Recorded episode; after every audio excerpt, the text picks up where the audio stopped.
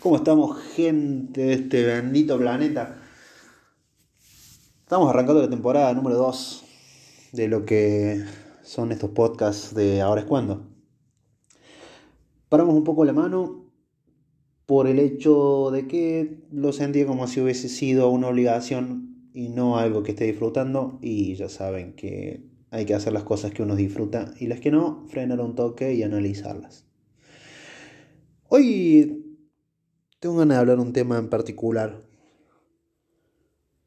Un tema que no sé si es tabú o algo por el estilo, pero ¿está bien hablar de tu sex con la persona con la que estás actualmente?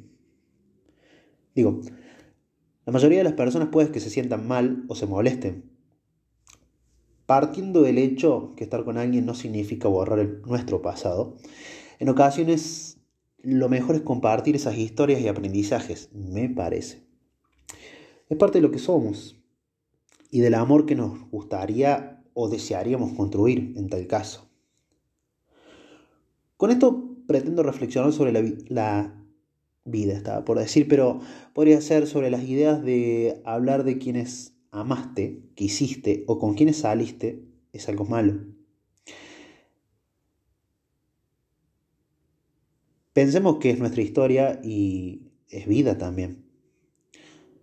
¿Por qué tendríamos que censurarla cuando alguien ocupa ese lugar en nuestros sentimientos? Llegado al caso, si lo hacemos, ¿Acaso estamos reforzando la idea de la propiedad y lo posesivo? Por ejemplo, que ames a alguien ahora no significa que no pudiste haber amado antes. Es más, aprendiste de eso. Supongo que debe ser hermoso poder compartir eso en compañerismo. Deberíamos dejar de pensar en los y las ex como algo incómodo. Son historia y de eso estamos hechos. Regresando al punto anterior, las personas no nos pertenecen y tampoco sus historias pasadas. Y cuando nos enojamos, sentimos celos o incluso cuando le prohibimos a la pareja hablar de su sex, estamos cayendo en una conducta media posesiva, me parece. Nuestro historial de relaciones sexoafectivas impacta en nuestra forma actual de vincularnos. Y en ese sentido, convertir las relaciones del pasado en un tema tabú del cual no se puede hablar es intentar borrar de manera ficticia todo lo que lo que nos formó, lo que pasamos, el aprendizaje mismo, ¿no? Siempre, siempre de cada situación queda, queda un aprendizaje. A veces el tema es la incomodidad de hablar de las antiguas relaciones, porque está muy relacionado con el mito del amor de la vida, ¿no? Con esa creencia de que nos podemos enamorar solo una vez y que todas nuestras historias pasadas de nuestras parejas se convierten en unas eventuales amenazas, podríamos decirlo así.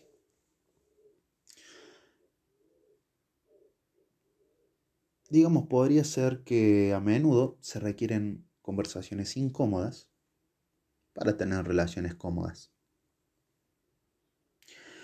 Y ya que estamos en el tema, cerca, ahí que ya casi me voy yendo, saliendo de este, de este tema, pero me quedo en la puerta y regreso. Existe una regla no escrita en la que los ex de tus amigos se vuelven opciones prohibidas como prospectos de pareja para vos.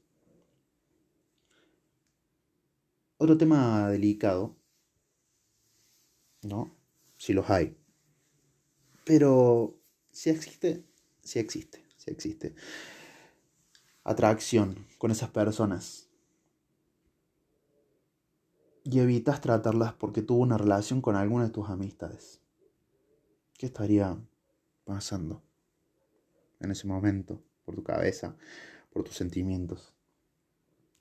Algunas personas desarrollan una propiedad sobre las parejas y no debería ser así. porque ni ellas son nuestras, ni lo fueron, ni nosotros somos de ellas. Más bien compartimos un momento del largo camino de la vida que hay que vivir. Regresando al vínculo con tu amigo, ¿no? Que amistad y amor por ahí son sentimientos, son, son cuestiones más que sentimientos que incluyen lealtad y que manejan casi los mismos valores. Regresemos al vínculo con, con tu amigo si esa persona te vino a decir que está saliendo con, una persona que fue tu expareja, ¿cómo, ¿cómo lo trataríamos?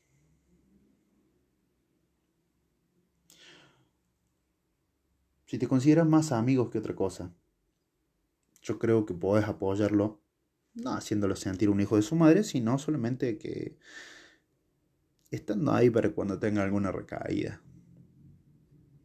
pero para ayudarlo personalmente, no, no para perjudicar su pareja actual. Pues bien, tu ex está saliendo con tu amigo y eso jode o no jode. En ambas opciones, creo que nos estaríamos poniendo en un lugar en el cual no tenemos derechos a enojarnos con nadie. Como esa típica frase de habiendo tanta gente en este mundo, justo tuviste que enamorarte de mi ex.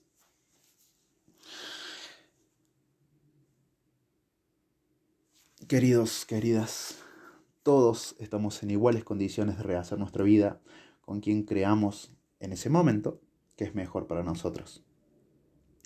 En lo que a mí respecta, saben que por voy yo voy por el lado del amor propio y demás. Y creo que si amaste a esa persona que estuvo a tu lado, parte de amarla también es querer que viva su libertad plena en todos los aspectos.